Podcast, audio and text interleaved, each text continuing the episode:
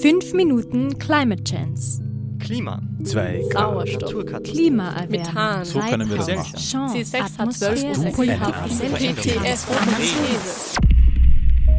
Kurze Häppchen aus der faszinierenden Welt des Klimas. Folge 44 Permafrost. Die natürliche Kohlenstoffeinlagerungsmaschine.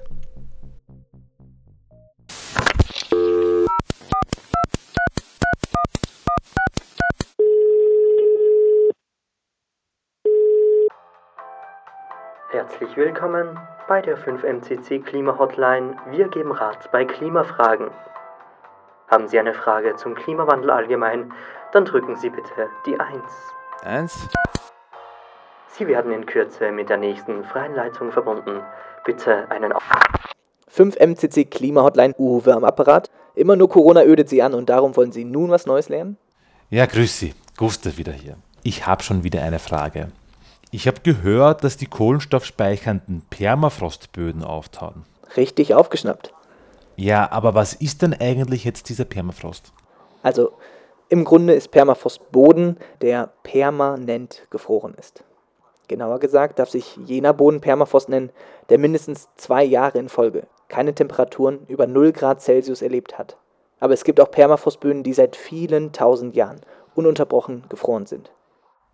Ja, und gibt es denn viele solche Gegenden mit dauerhaftem Winter? Na, in großen Teilen Russlands, in Kanada und Alaska, da findet man sowas. Quasi vor ihrer Haustür, aber auch. Nämlich in Gebirgen, wie den Alpen. Man sagt ja, dass Kohlenstoff gespeichert wird in diesen Permafrostböden. Der ist dann einfach da eingefroren, so wie in meiner Kühltruhe. Ja, korrekt. Also Kohlenstoffspeicher heißt hier, der Kohlenstoff liegt in organischer Form vor. Sprich in eingefrorener Biomasse. Tja, und was passiert mit ihren Lebensmitteln dann, wenn sie diese auftauen lassen? Ne, die wären schlecht. Schluss mit der Konservierung.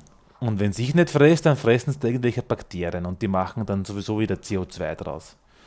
Na Halleluja. Das heißt, wenn das mit den ganzen Landstrichen passiert, tonnenweise Kohlenstoff.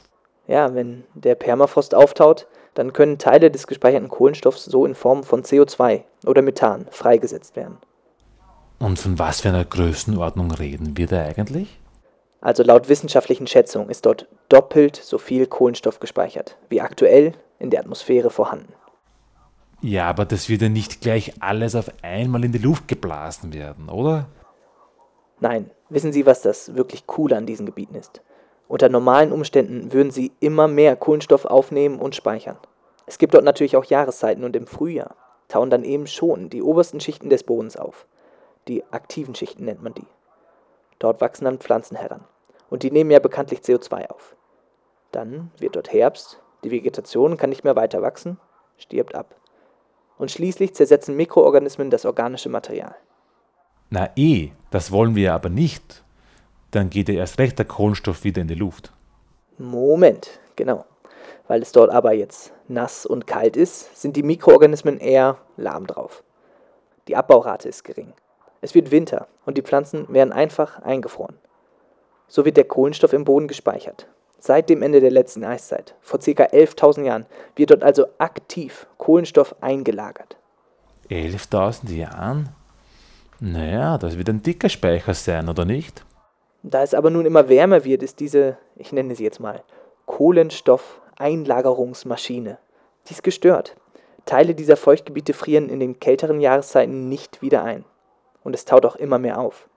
Darum gibt es mehr Abbauprozesse und somit leider auch neue Treibhausgase für die Atmosphäre.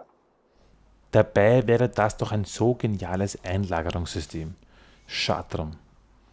Außerdem, das ergibt sicher wieder so einen blöden Teufelskreis, stimmt's? Schmelzen und darum mehr CO2 und Methan freisetzen, ergibt wieder mehr Erwärmung. Erwärmung führt dann wieder zu mehr Schmelzen und so weiter und so fort, dann geht er auf der Germteig. Völlig richtig. Deswegen zählen wir Permafrostböden auch zu den sogenannten Kippelementen des Klimawandels. Dahin sollten wir am besten gar nicht erst kommen.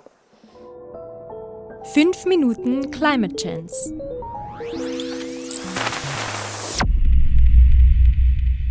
Redaktion Franziska Herbst, gesprochen von Lukas Weimann und Baldwin Landl.